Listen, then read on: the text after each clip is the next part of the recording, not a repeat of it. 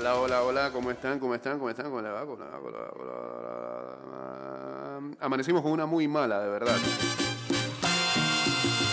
Se nos fue el gran bailarín. A los 81 años lamentablemente falleció Roberto Roena. Se fue un grande. La salsa está de luto. Leyenda como músico. Formó parte de la Funny Star. Apollo Sound. Líder del Apollo Sound. Nació el 16 de enero de 1940 en Mayagüez, Puerto Rico. Su vida y obra se la entregó a la salsa, donde no solo dejó gratos e imborrables recuerdos con sus canciones, sino también con sus pasos de baile y sus interpretaciones del bongo y el cencerro. Del gran maestro de la salsa o del gran bailarín, quedan las memorias como integrante de la Funny All Stars, de Apollo Sound, su última banda o del Gran Combo de Puerto Rico, una agrupación que surgió en buena medida por el apoyo y la influencia del puertorriqueño. La cuenta del Museo de la Salsa, uno de los lugares que más apoyó Roberto Roena, confirmó la muerte del salsero. Brenda, su hija, también lo hizo desde Puerto Rico y confirmó que se trató de un infarto. Canciones como Traición, Cómo te hago entender, Mi desengaño o Marejada feliz reflejan el sello de Roberto Roena que reconoció siempre que su aprendizaje y camino en la salsa se lo debe a Rafael Cortijo, quien hizo parte de la fundación del Gran Combo de Puerto Rico. Otras leyendas como Johnny Pacheco, Papo Luca o Ismael Rivera construyendo una amistad y una hora con Roberto Roena alrededor de la salsa, parte otro grande pero su legado en la música perdurará por sus letras, sus pasos y su ritmo. Que descanse en paz Roberto Roena. Será un fin de semana lleno de tributos en cualquier esquina y en cualquier casa. Arranca ida y vuelta. Estás escuchando Ida y Vuelta con Jay Cortés.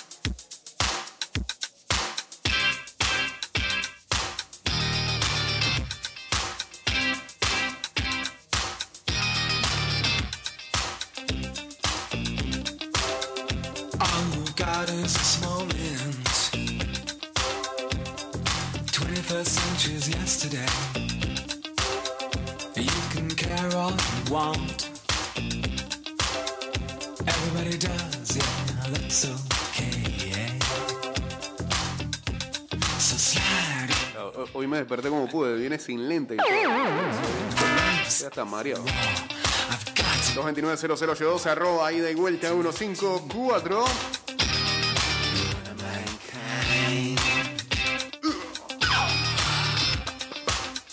Roena puede parquear con Michael Hutchins ahí arriba. pero- Arriba.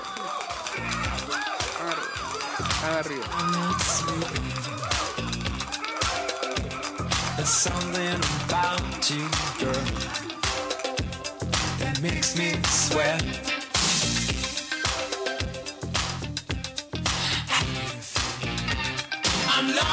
Estamos en vivo a través de arroba Mix Music Network en eh, Instagram Live.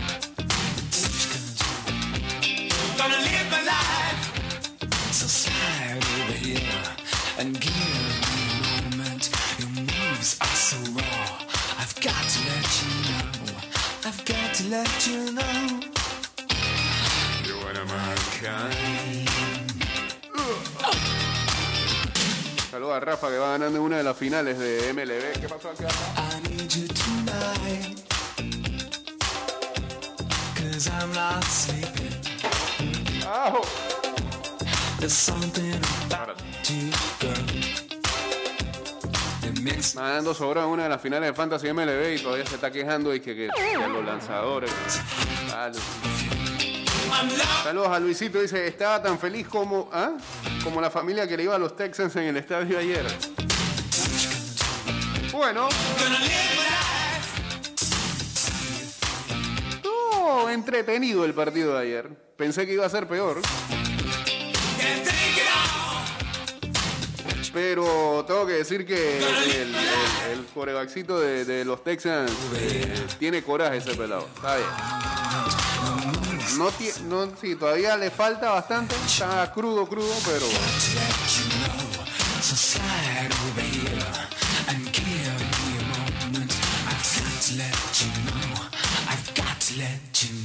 Buena manca. Pero tiene coraje, tiene coraje, tiene coraje. Lo malo para los Panthers, eh, dentro de lo bueno que es conservar su invicto de 3-0, que ayer sufrieron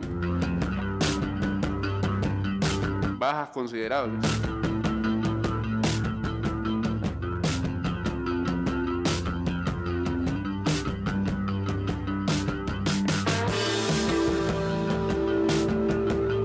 Y otro muy buen partido de Sam Darnold, tiró para 304 yardas y corrió para dos TDs. Los Panthers vencieron a los Texans 24 a 9 en el jueves por la noche, a pesar de perder a Christian McCaffrey por una lesión en el inicio del segundo cuarto. Panthers están 3-0 por primera vez desde el 2015, cuando abrieron la temporada 14-0 y alcanzaron el Super Bowl con Canchito. La muy buena defensa de Carolina puso siempre en jaque al novato Davis Mills de los Texans en lo que fue eh, la primera apertura de su carrera. Lo saquearon cuatro veces y solo le permitieron que pasara para 168 yardas por aire. Mills tuvo que abrir en ah, lugar de Tyrod Taylor, el coreback ahora titular de los Texans, que eh, sufrió una lesión el pasado domingo y fue colocado en la lista de Injury Reserve. Saludos a los amigos de que estén hablando, a Eliezer Miranda que dice que está pasando problemas con la app.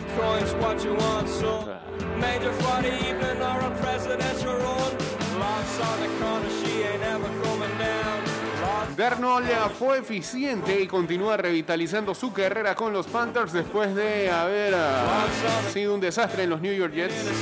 Y ahora nos damos cuenta, ustedes se dan cuenta, porque aquí siempre abogué por Darnold. Sí. Sí.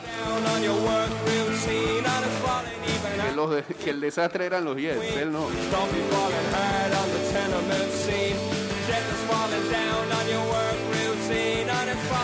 Y bueno, ahora esperar a ver a cuánto tiempo se va a perder a McCaffrey luego de esa lesión ayer. También vi medio.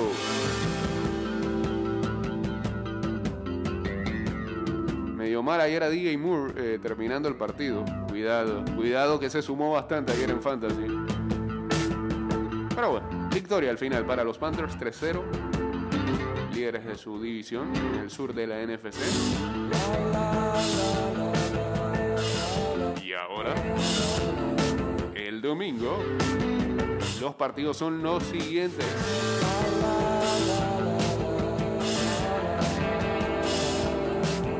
A las 12 mediodía, Falcons contra Giants. Ay, Dios mío. Que dice todos los analistas se copiaron del pica al aire. Eh, no estaba tan difícil. A los ayeroleios. Ravens Lions a las 12 mediodía también. Saints contra Patriots. Buen juego, parece. Al mediodía. Bengals Steelers. Colts Titans. Washington Football Team contra Buffalo Bills. Chargers contra Chiefs. Cardinals contra Jaguars. Bears contra Browns. Los partidos de la segunda tarde a las 3 y 5, Jets contra Broncos, Dolphins contra Raiders a las 3 y 25, Seahawks contra Vikings, Tampa Bay Buccaneers contra los Rams en el que parece ser el partido de la jornada. Y en el Sunday Night Football, Green Bay Packers contra San Francisco 49ers. Mr. Chingia tiene sus datos acá. Vamos a ver, ¿qué dice Chingia? Vamos a ver, vamos a ver. Marley de Mr. Chingia dice, Arizona gana y cubre ese siete y medio. Sí, está bien. Aunque, cuidado, cuidado, cuidado. Los equipos que viajan del oeste al este suelen no tener buenos partidos, pero vamos a ver cómo le va a los Cardinals. Pittsburgh gana. Over de Tennessee y de Colts en 48 y medio. Bueno, acá yo lo tengo en 48, pero dale, 48 y medio. Raiders gana y Green Bay gana. 5 palitos, 162,53 y me parece bastante...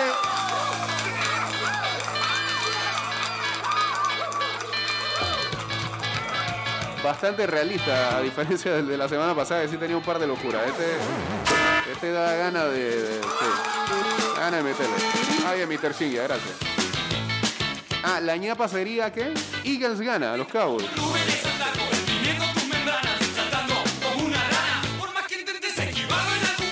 Eso es demasiado.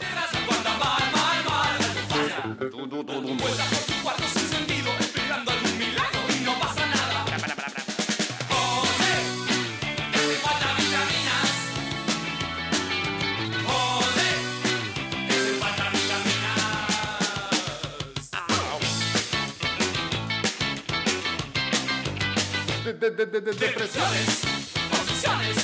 ¿Hasta cuándo seguirán esas canciones? ¿Qué te da para soltarte? ¿Para animarte? ¿O supones que alguien viene a despertar? Estimado usuario, durante tu viaje en el metro, refuerza tu protección para evitar el COVID-19. Usa mascarilla correctamente, pantalla facial que cubra ojos, nariz y boca y viaja en silencio.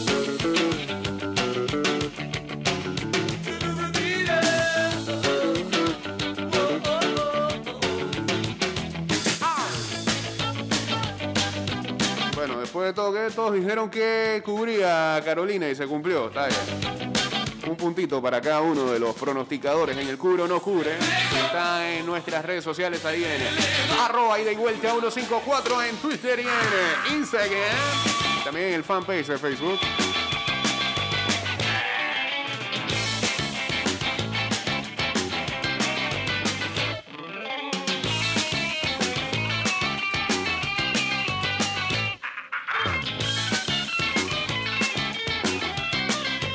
Tenemos columna, sí.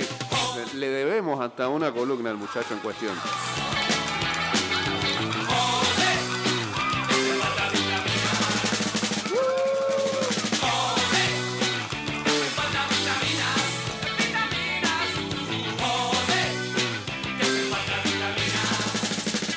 Y no tiene que ver con deporte.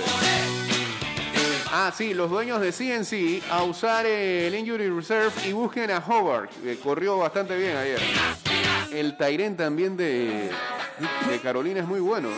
Bueno, ayer tuvo una buena salida. Trumbull, creo que es. A ver, columna sobre el documental de Oasis por parte de Luis Alejo. Dios mío, aire, a ¿Qué ver. tal amigos de Ida y Vuelta? Ya Aquí les habla Luis sí, Alejo. ya la entrada. columna que no tiene que ver con deporte, no es de deporte, hoy voy a hablar sobre música. Ah, mira vos.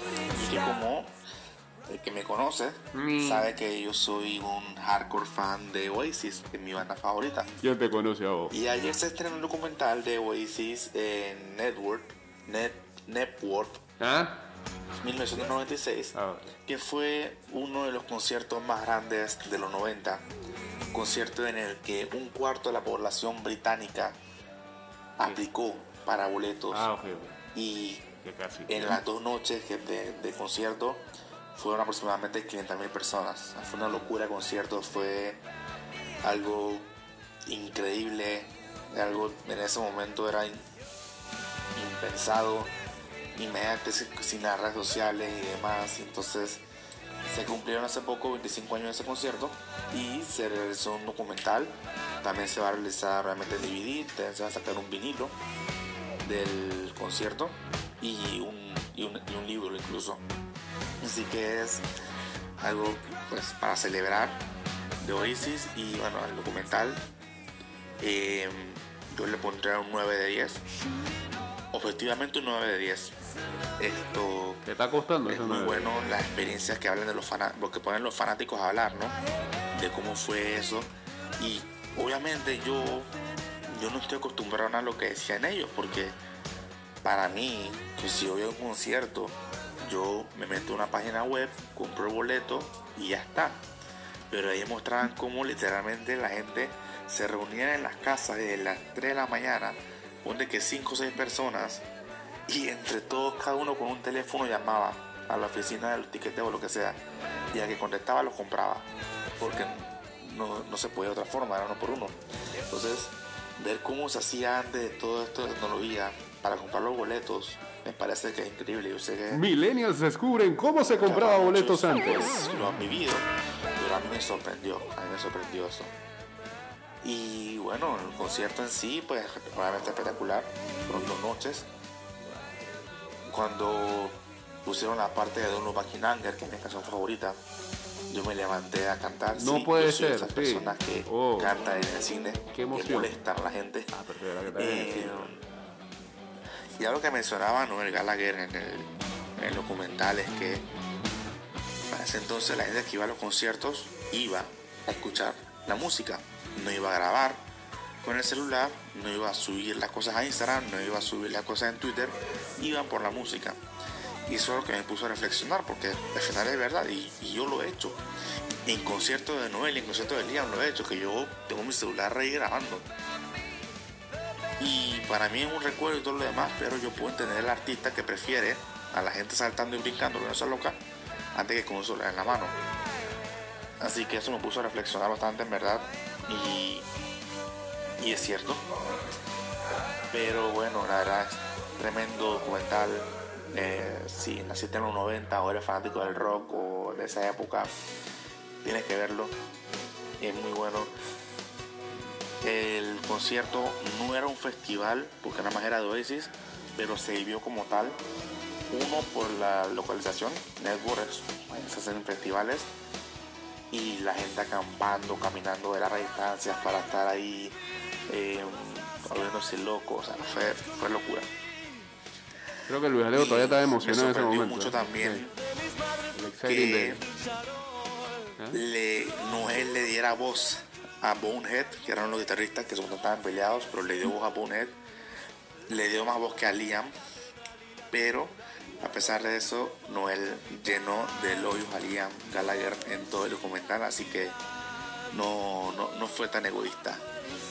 Y de hecho, con todo lo que están sacando, porque el segundo documental lo hice en menos de 5 años. Sacaron Supersonic y ahora sacaron este. Yo espero que es una señal de que pronto van a volver.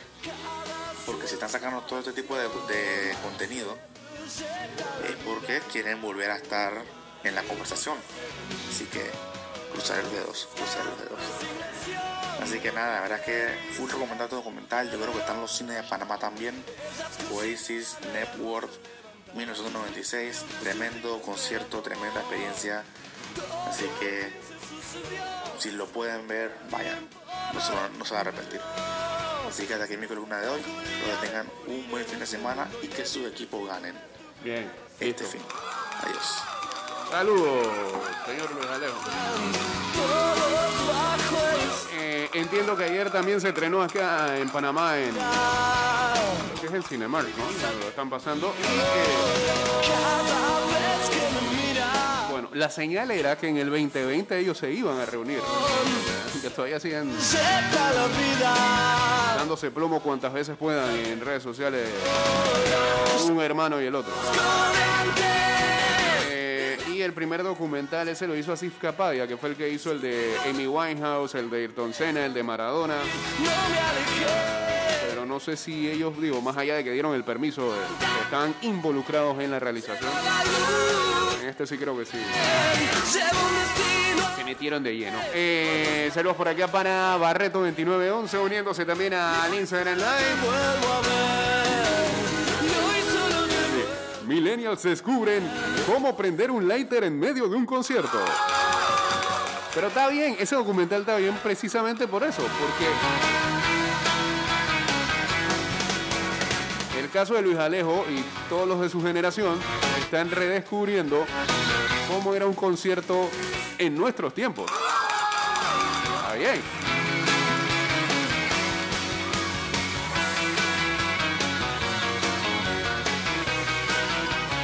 En mi caso, los mejores conciertos que viví fueron sin un celular encima. La realidad es que de los últimos conciertos que fui que también me gustaron, nunca saqué el celular salvo para que una canción y ya, no, sé, no. Creo de todo que soy torpe para grabar. Me prefiero mejor que no se me pierda nada de lo que estoy viviendo en el momento y.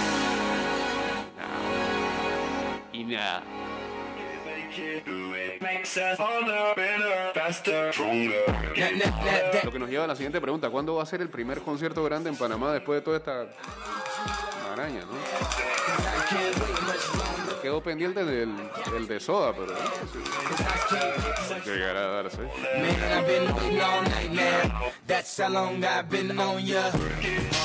Antes había que ir y formar fila. Bueno, todavía hay que formar fila, ¿no? Bye. Ah, ok, digo, para, para adquirir los boletos, no llamar. E ingresar ahí a un sitio web. En el primer documental ellos hablan, son las voces, que es lo que suele hacer Capadia, ¿no? Que pone a los protagonistas, pero no es que ellos, digo, colaboran, pero no es que ellos fueron los interesados o los, o los productores de- del dicho documental.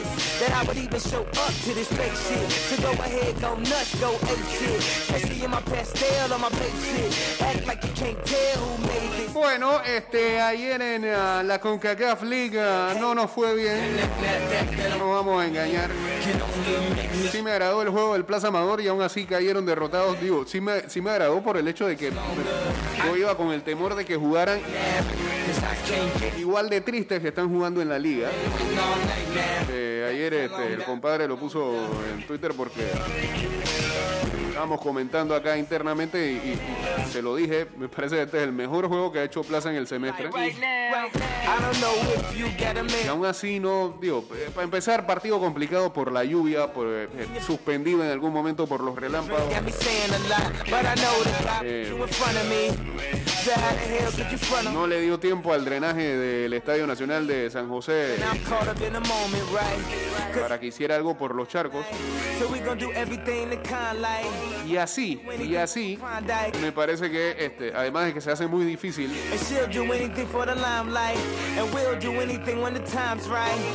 Uh, poder ah, tratar de tener un fútbol fluido. Lo que sí creo es que Plaza Amador en todo momento evitó, no sé, no, no me pareció a mí tampoco que Santos de, eh, de Guapiles controlara el partido. No sirvió de mucho porque al final ellos son los que anotan el gol. Veremos si en la vuelta Plaza impone condiciones. Algo que me llamaba mucho la atención es que en cada pelota dividida en los charcos, el jugador de Plaza la pensaba mucho. En muchas ocasiones. No, no- no sé por qué. Si no querían arriesgar el físico, pero en varios pasajes lo vi así. Y bueno, veremos qué es lo que pasa entonces en ah, la vuelta. Y lo de Universitario ayer que ganaba 2-0 cómodo y después se le vino la noche en el Rod.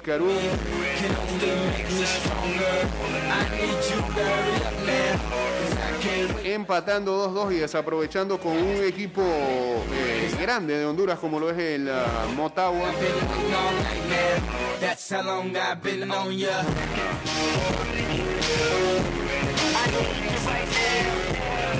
Incluso eh, Universitario iba a terminar a- con 10 el partido porque expulsaron a Jorge Méndez al minuto 84. Yamel González y Leonel Triana fueron los anotadores de los goles por el equipo del Universitario. Eh, todo bien hasta el 47 cuando ganaban 2-0 y luego vino, eh, vinieron los goles de el Motagua al 58 y al 71 doblete de Kevin López.